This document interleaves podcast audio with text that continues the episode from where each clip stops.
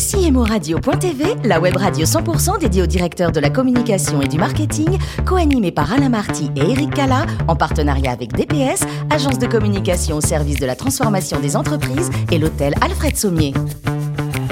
Bonjour à toutes et à tous et bienvenue à bord de CMO Radio. Vous êtes plus de 11 000 directeurs de la communication, du marketing et dirigeants d'entreprise abonnés à nos podcasts. Nous vous remercions bien sûr d'être toujours plus nombreux à nous écouter chaque semaine et je vous invite à réagir sur nos réseaux sociaux et notre compte Twitter CMO Radio. À mes côtés pour co-animer cette émission, le président d'EPOCA, Mathieu Gabé. Bonjour Mathieu. Bonjour Eric. En pleine forme? Parfait. Mathieu, nous recevons aujourd'hui, on a beaucoup de chance, Pascal Ponroy, directrice marketing et communication de Deloitte France euh, et de Deloitte France et Afrique francophone. Voilà, c'est important de le préciser. Bonjour Pascal. Bonjour. Merci de nous faire le plaisir de participer à, cette émission. Avant de parler de votre mission euh, d'aujourd'hui, un mot sur votre parcours. Vous avez fait des études de droit, notamment de droit international. Avec quelle idée au départ? Celle que de toute façon, ça allait vous mener quelque part sans trop savoir où? Comme beaucoup d'étudiants en droit, on démarre le droit et on ne sait pas où on va atterrir, sauf peut-être pour les très convaincus qu'ils veulent, devenir magistrats ou avocats. Mais moi, je dis toujours, le droit mène un peu à tout. C'est des études très ouvertes qui vous ouvrent sur mille sujets.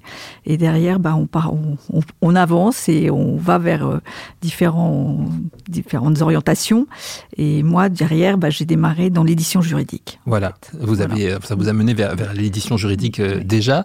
Euh, est-ce que vous pouvez nous raconter justement ces, premières années. Il y a aussi, vous êtes marié, vous êtes parti aux États-Unis, enfin voilà, il y a toute une histoire euh, autour de tout ça. Oui, je me suis mariée jeune, mais je, suis partie très vite aux États-Unis, où là, pareil, on, s'ouvre, on voit ce qui se passe. J'ai fait différents stages dans des cabinets avocats, dans des entreprises, puis après je suis revenue, j'ai recontinué un peu mes études de droit. Et là, j'ai démarré euh, donc au sein d'une maison d'édition juridique qui avait des collections de droits, euh, de droits européen et anglo-saxon. Et, ce qui était très intéressant, et en fait, s'il y a un petit peu un fil rouge dans, mon, dans ma carrière, si en mhm. tout cas je peux déterminer ça, c'est en fait toujours l'intérêt intellectuel sur les différents sujets qu'on découvre. Et dans l'édition, bah, dans les, dans les éditions techniques, comme l'édition littéraire, c'est vraiment les, les, sujets que vous mettez en avant euh, qui sont intéressants, et le, et le, reste de ma carrière montre ça. C'est quand on fait de la communication et du marketing, on met en avant certaines expertises ou certains sujets. Il y a 20 ans, vous avez rejoint la société d'avocats Tage, qui, fait partie du groupe Deloitte aujourd'hui. Euh, qu'est-ce qui vous pousse justement à quitter le monde de l'édition pour celui de la publication, même si c'est lié? Alors en fait, euh, quand j'ai démarré, euh, après avoir après avoir travaillé pendant plus d'une quinzaine d'années dans des missions d'édition juridique, le monde de l'édition juridique s'est complètement restructuré autour de grands groupes et puis surtout avec de l'édition numérique. J'ai l'impression d'être un dinosaure en racontant ça, mais j'ai vu le développement de l'édition numérique qui n'existait pas euh, donc il y, a, il y a plus de 20 ans. Mmh. Et là, il y a deux grands groupes qui se sont imposés dans les éditions techniques juridiques, euh, et Clover. Et moi, je travaillais pour un groupe français qui n'avait pas les mêmes moyens pour développer l'édition. Donc, au bout d'un certain nombre d'années, je me suis dit, bon, maintenant, il faut peut-être faire autre chose.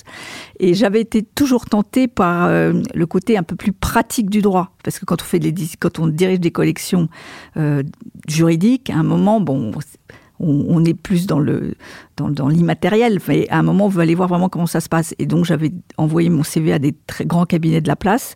Et à l'époque, Deloitte et tout juridique et fiscal, parce que ça s'appelait comme ça, l'expertise juridique et fiscale de Deloitte, m'a dit, mais moi, ça m'intéresse, on veut développer euh, tout un aspect de communication pour se faire connaître. C'était vraiment le début euh, des, services communication euh, dans, les, dans les cabinets d'avocats. Il y en avait très peu. D'ailleurs, on était, je sais pas, même pas une dizaine dans des grands cabinets à faire ce métier-là, qu'on a créé de, de toutes pièces, parce que ça n'existait pas. Voilà, c'est à ce moment-là que vous, vous rencontrez, en fait, que vous entrez véritablement dans le milieu de la communication et du marketing. Voilà. Exactement.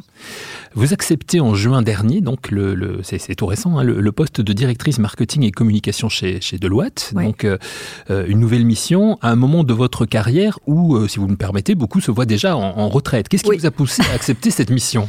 Non, non, mais c'est tout à fait le cas parce que le, bon, chez Deloitte, donc c'est un partnership avec des mhm. associés. Le CIO est élu par, par, les, par les associés. Chez Deloitte, il y a 350 associés. Le nouveau CIO a été élu pour prendre ses fonctions au 1er juin dernier. C'est quelqu'un avec qui j'ai travaillé pendant 14 ans lorsqu'il dirigeait le TAGE, le cabinet d'avocats TAGE, et du coup, il m'a demandé si euh, je, enfin, si j'accepterais euh, cette mission pour devenir directeur de la communication et du marketing de Deloitte. Et d'ailleurs, et je m'en cache pas, très très gentiment, il m'a dit mais Pascal, est-ce que vous avez encore envie de travailler? Parce que moi, j'ai 62 ans, je ne le cache pas, et du coup, est-ce que vous avez envie? Et en fait, moi, j'adore mon métier. Euh, après, je lui ai dit, je travaille, mais pas avec n'importe qui et pas pour faire n'importe quoi. Et donc, comme je savais exactement quelles étaient ses attentes, je suis là, ça vaut le coup, je veux bien encore travailler parce que j'adore ça. Voilà. Voilà, et on va rentrer dans le détail dans, un instant avec Mathieu, justement, de, ce que vous faites aujourd'hui. Un mot sur, sur Deloitte, Deloitte France. Donc, euh, c'est quoi? C'est un milliard d'euros de chiffre d'affaires Oui, 7000 collaborateurs. Et 350 associés, 5 métiers. Donc c'est ça, c'est la spécificité de ce genre de cabinet de conseil, hein. donc de l'audit, euh, du ce qu'on appelle dans notre jargon l'advisory, donc qui comprend des métiers de consulting, risk advisory, financial advisory et le cabinet d'avocats.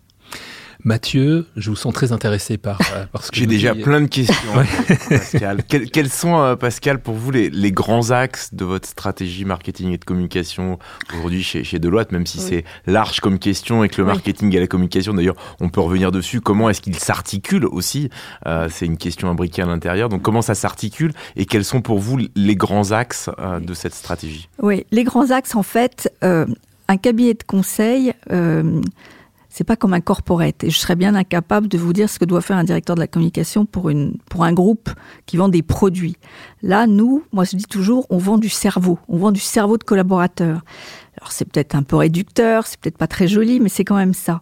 Et en fait, là, ce qui fait la marque, ce qui fait les, pour un cabinet de conseil, c'est ce qui est derrière la marque, c'est-à-dire en gros les experts, les expertises. Et donc tout l'enjeu aujourd'hui, c'est vraiment d'avoir des actions de business développement, marketing, communication complètement alignées sur le développement des expertises et là où on veut se faire connaître. Ça, c'est un premier enjeu.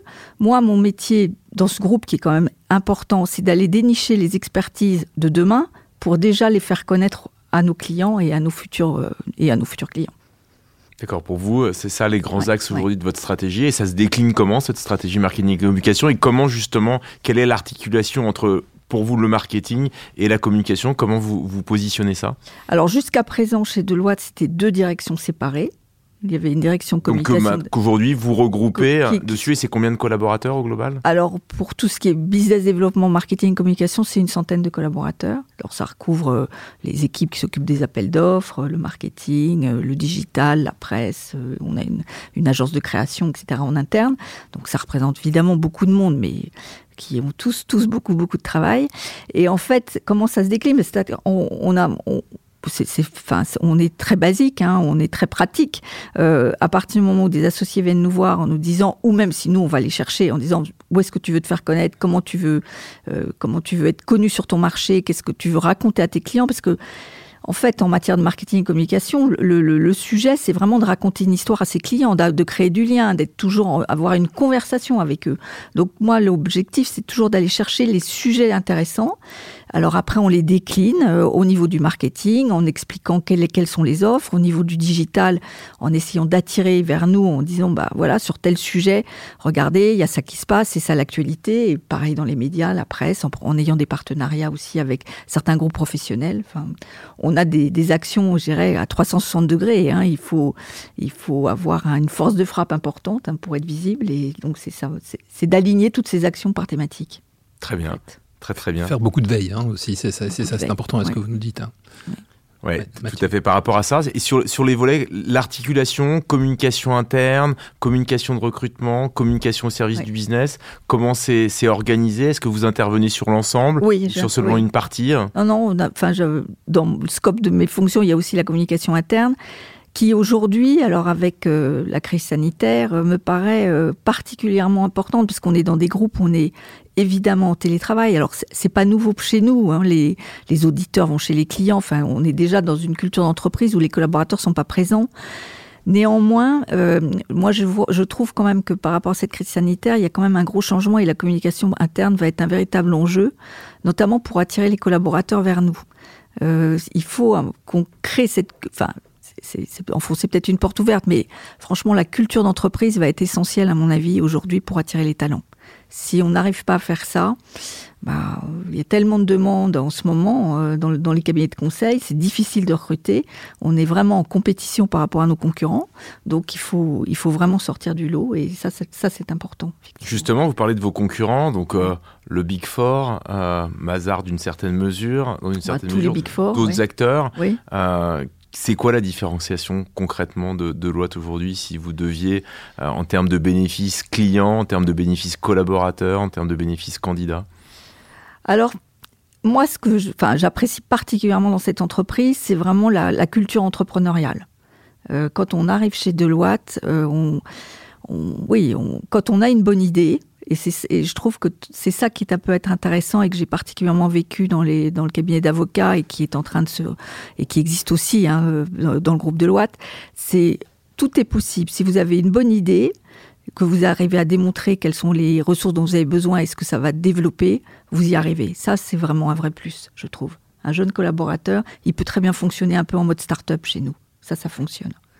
Et pour vous, qui a la meilleure communication euh, parmi les Big Four? Ah, ça, je, je ne sais pas. Votre perception aujourd'hui hein On est tous très différents. Non, on est tous très différents. Pour vous, il n'y a pas de. non. Pour vous, il y a une vraie différence qui est vraiment perçue par le marché, par les différents écosystèmes? Pas encore. Je pense qu'il faut encore, euh, en tout cas pour nous, euh, c'est un des enjeux. Il va falloir vraiment qu'on Justement, en matière d'enjeux, pour vous, dans les semaines, dans les mois qui viennent, quels sont les, grands projets que vous avez envie de lancer, de mettre en œuvre, de déployer? Alors, sans évidemment rentrer dans des éléments de confidentialité, mais en tout cas, la ligne directrice de ce que vous voudriez, si vous avez une baguette magique ou sur ce que vous voulez mettre en œuvre? Une, des, une des thématiques, en, tout cas qui nous concerne tous, hein, c'est l'impact, euh, l'impact pour les entreprises sur la transition euh, climatique, enfin écologique. Et euh, c'est pas juste pour, enfin, c'est pas juste un, un sujet de communication, c'est un réel enjeu sociétal. Et je pense qu'aujourd'hui, euh, il n'y a plus une entreprise qui, qui ne peut pas euh, aborder son business sans avoir cette empreinte sociétale. Alors, soit il y en a certaines qui vont se déclarer entreprise à mission ou avoir des raisons d'être. Euh, là, il va falloir bah, qu'on suive ce mouvement. Et en tout cas, on l'a déjà, parce que chez Deloitte, il y a une fondation qui a une grosse, qui a une grosse active, enfin, dont l'activité principale est vraiment de développer la, culture et, l'instruction auprès de certains publics qui sont plus défavorisés, et on va continuer ça. Ça fait partie aussi, euh, le fait que vous soyez, euh, Deloitte est installé à Val d'Europe, hein, je, crois. Donc ça, en fait partie, ça aussi, le fait d'être justement euh, mis dans un, dans un, endroit, en deuxième couronne de, Paris, un endroit où, qui correspond exactement à ce que vous disiez tout à l'heure par rapport au, recrutement aujourd'hui important. Il y a du vert, on peut, on peut habiter pas loin de son travail, etc. Est-ce que c'est important aussi? Alors Val d'Europe, c'est une université concrète qui va être un centre qui, qui n'est pas encore ouvert, mais qui va bientôt ouvrir, qui est un centre de formation européen pour hmm. Deloitte une université euh, vraiment européenne pour Deloitte. Et, euh, oui, pour les jeunes collaborateurs, enfin le vrai plus de rentrer dans un dans un big four ou dans un gros cabinet de conseil comme Deloitte, c'est d'être formé. Euh, ça, c'est une des premières choses pour lesquelles ils viennent chez nous. Ils sont excessivement bien formés. Petite question, on est en année euh, de présidentielle. Quel est l'impact pour vous euh, chez Deloitte dans votre stratégie marketing et communication? Aucun impact? Est-ce que vous avez des enjeux par rapport à ça? Et comment, directement ou indirectement, vous vous intégrez dans cette période particulière? Non, alors on prend pas position sur les. Ah, je, me doute, je me doute. Ça c'est, c'est le, bon, le béaba. Puis en plus, ça n'a pas de, c'est pas notre rôle et on n'a pas joué ce, ce jeu-là. Néanmoins, chez Deloitte, c'est vrai qu'on a toujours eu, euh, euh, peut-être, c'est peut-être un peu pour répondre à votre question précédente, c'est peut-être un peu ce qui peut-être nous différencie de certains. C'est qu'en tout cas sur des grands enjeux, on va voir les pouvoirs publics et on leur on fait beaucoup de pédagogie sur certains sujets. On explique pourquoi on a certaines expertises pour nos clients, comment on les développe et pourquoi on le fait. Je donne un, je donne un exemple très concret, le crédit impôt recherche, qui est une des moyens de développer l'innovation et la recherche en France. La France a un système très favorable pour la recherche. On est allé souvent faire de la pédagogie auprès des pouvoirs publics pour expliquer pourquoi c'était si important de garder ce, crédit d'impôt. Voilà, c'est comme dans, c'est dans ce genre de, de registre qu'on peut agir auprès des, des, futurs présidentiables. On l'a compris, Pascal, vous êtes une véritable passionnée hein, de, de, votre métier. C'est pour ça que vous le continuez encore. Mais comment et où est-ce que vous vous ressourcez quand vous n'êtes pas justement directrice marketing chez Deloitte? Alors en Bretagne. je ressource en Bretagne principalement, dans le Morbihan. Et euh, voilà, j'aime, j'aime beaucoup, moi en plus, faire beaucoup de randonnées. Donc il y a des, mhm. des, lieux merveilleux pour faire de la randonnée.